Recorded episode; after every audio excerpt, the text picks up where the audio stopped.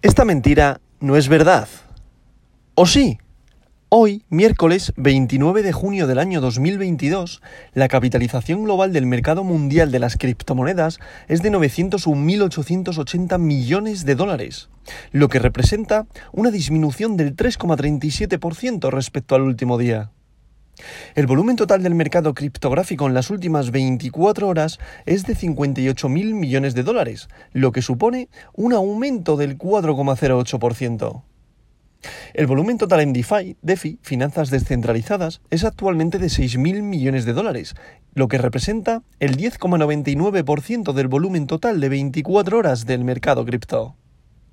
El volumen de todas las monedas estables, recordad aquellas que podéis leer o escuchar como stablecoin, aquella tipología de criptomoneda que es paridad a una moneda fiat, es decir, al dólar, al yen, al euro, pues esta tipología de criptomonedas, su volumen en, estos momentos, las 8 y 18 de la mañana, horario de España, es de 53.000 millones de dólares, lo que representa el 90,58% del volumen total de 24 horas del mercado cripto. Sí, sí, atención, hemos llegado al 90%. ¿Qué quiere decir esto? Que mucha gente se está yendo a las stablecoin. ¿Por qué, Álvaro? Porque hay incertidumbre, hay miedo, hay caída del mercado. El precio de Bitcoin en estos momentos es de 20.114,95 dólares por unidad criptomonetaria. Perdón. Y el dominio de Bitcoin en estos momentos es del 42,58%, lo que representa un 0,08% más respecto al día de ayer. Y en estos momentos Ethereum representa el 15,20% en cuanto al dominio, lo que hace que entre ambas estemos aproximadamente en un 57,8% de dominio total en el mercado cripto. ¿Qué es esto del dominio, Álvaro? El dominio representa todo el dinero que ha invertido, todo el dinero fiat que ha invertido en el mercado de las criptomonedas, de la cual entre, entre estas dos representa casi el 58% del total. Es decir, que estamos hablando de que Bitcoin casi representa el 50% y Ethereum representa el 15%, ¿vale? Entonces, por ello, vuelvo a repetirme, cuando Bitcoin tiene movimientos al alza, arrastra al resto de las, de las altcoins y cuando Bitcoin tiene movimientos a la baja, arrastra al resto de las altcoins hacia ese mismo lugar, ¿vale? Esa direccionalidad del precio. En cuanto al precio de Bitcoin, como hemos dicho, es de 20.114,95 dólares, significa que seguimos en el soporte. Ahora mismo estamos rangueando como lo que pasaba entre los 28.800 32.000, ¿vale? O sea, estamos haciendo prácticamente lo mismo. ¿Por qué? Porque seguimos con una proyección bajista y en estos momentos hay mucha incertidumbre.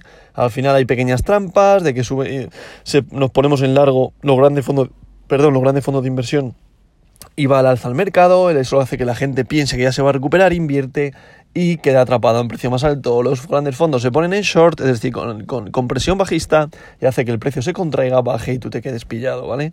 Vuelvo a lo mismo, aquel que vaya a largo plazo, gran momento para seguir acumulando, aunque algunos ya me preguntan, Álvaro, pero ¿cómo voy a seguir acumulando si estás hablando de que el Bitcoin va a caer a los 9.000 dólares?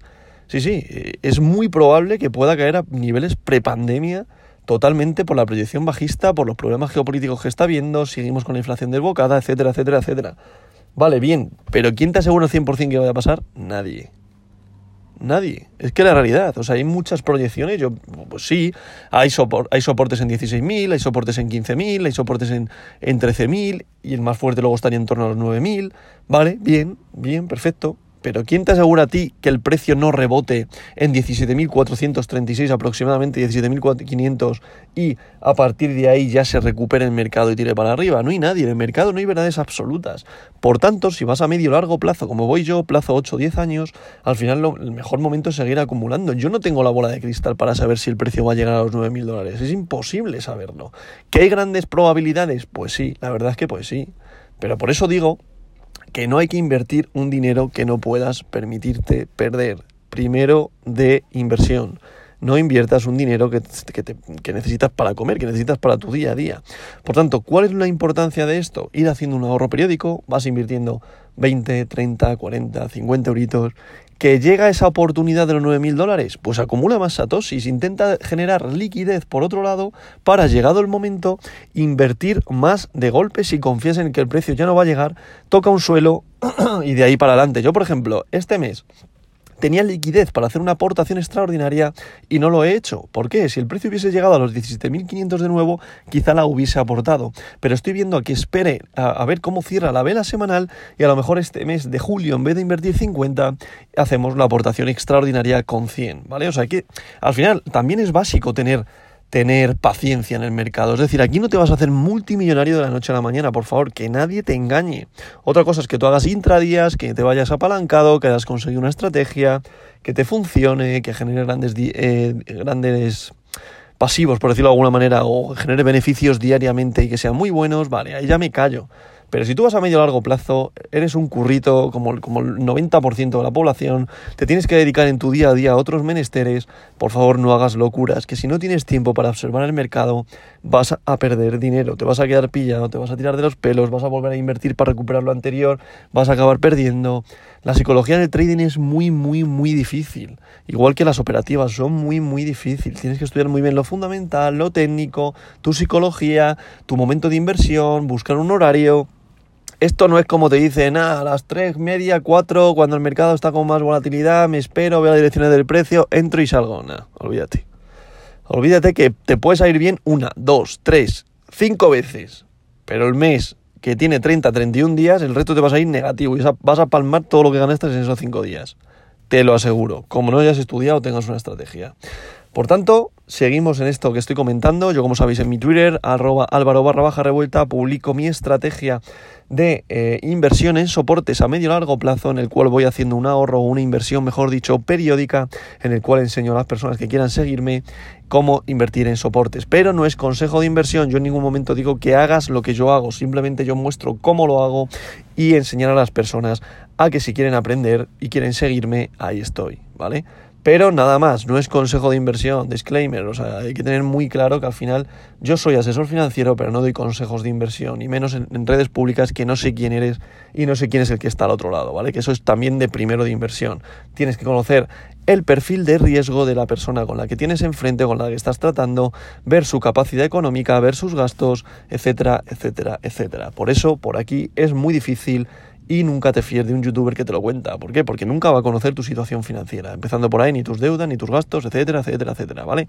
Por tanto, no es consejo de inversión, tú siembras tu propio análisis, estudia lo fundamental, estudia lo técnico, aprende tu psicología, hay un mogollón de libros que te enseñan a cómo guiarte y cómo eh, afrontar esas situaciones en las cuales quieres invertir, pero tienes que ponerle un freno porque si no cometerías muchos errores. O sea, mucho, mucho, mucho cuidado, por favor. Por tanto, estamos a miércoles, mitad de semana, nos encaminamos ya al cierre, al cierre de vela semanal. Todo apunta, como dije a principios de semana, que acabaríamos en negativo. Puede haber un pequeño repunte porque quieran acabar con el mes, a lo mejor con la vela un poco positiva, lo dudo, no tengo yo todo claro este mes. Hay mucho revuelo, mucha incertidumbre. Seguimos con el tema, como he comentado antes, guerra Rusia-Ucrania, inflación que habrá que conocer los datos ahora a principios de julio lo de siempre, ¿vale? O sea, seguimos que nada ha cambiado. Por tanto, la proyección continúa siendo bajista. Sigo esperando para entrar a esos 17.400 dólares aproximadamente, 17.800. Sería una buena, un buen punto de entrada para la siguiente inversión de los 50 euritos del portfolio del cripto obrero. Veremos a ver cómo evoluciona la semana. Dicho todo esto, vamos a pasar con el top 10 del día de hoy, que en posición número 1 continúa Bitcoin, BTC, la criptomoneda de oro, con un valor unitario por moneda en estos momentos de 20.113,22 dólares, lo que representa una caída respecto al día de ayer de un 3,30%. En posición número 2 se sitúa Ethereum con su criptomoneda Ether, con un valor unitario por moneda de 1.130,25 dólares, lo que representa una caída respecto al día de ayer de un 4,82%. En posición número 3 se sitúa Tether, USDT, recordad, es una stablecoin, paridad al dólar. Posición número 4 para USDC, recordad, es otra stablecoin, paridad al dólar. Posición número 5 para BNB, la criptomoneda del exchange Binance, con un valor unitario por moneda de 219,72 dólares, lo que representa una caída de un 6,58%. En posición número 6 continúa BUSD, Boost, la criptomoneda del exchange Binance, pero que es una stablecoin, recordad, paridad al dólar. Posición número 7 para Ripple, XRP con un valor unitario por moneda de 0,33 dólares, lo que representa una caída de un 3,55%.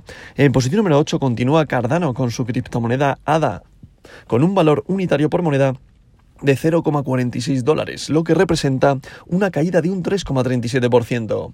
Posición número 9 para Solana con su criptomoneda Sol, con un valor unitario por moneda de 35,15 dólares, lo que representa una caída de un 7,91%. Y para cerrar este top 10 de hoy continúa la criptomoneda del pueblo, la memecoin, Dogecoin, el perrito, con un valor unitario por moneda de 0,06544 dólares por unidad monetaria y una caída de un 7,71%. Ha vuelto a perder los 0,0 para caer a los 0,06. Mucho cuidado, como dije, eh, Dogecoin el lunes, del domingo al lunes había subido un 15%, ayer perdió un 7, hoy ha perdido un 8, el que entró el lunes al precio máximo ya está palmando dinero. Por tanto, por favor, mucho, mucho cuidado de no entrar en FOMO en esta tipología de criptomonedas, porque igual que te sube un 15, te baja un 30. Así que por favor, estudia mucho qué tipología de criptomoneda y en qué tipo de criptos estás entrando. Porque es inflacionaria, hay que tener mucho cuidado. Poner el símil de la vida real de a día de hoy. ¿Cuánto están los precios? ¿Por qué? La inflación. Estudia qué significa la inflación. Dicho todo esto, a partir de aquí seguiría Polkadot, posición número 11. Después tendríamos ADAI, posición número 12.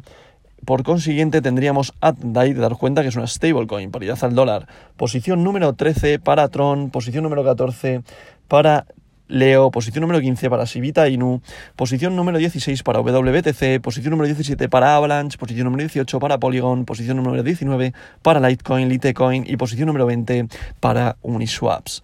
Como podemos comprobar, mercado rojísimo.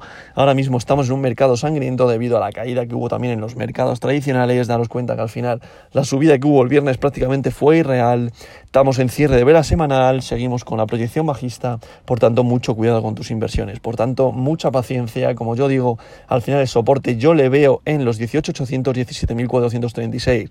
Ese para mí sería un buen punto de entrada para seguir acumulando satoshis, para seguir acumulando en Bitcoin, Ethereum o aquella cripto que consideres importante. Yo por otro lado, que no os estoy publicando, sigo acumulando también B2M.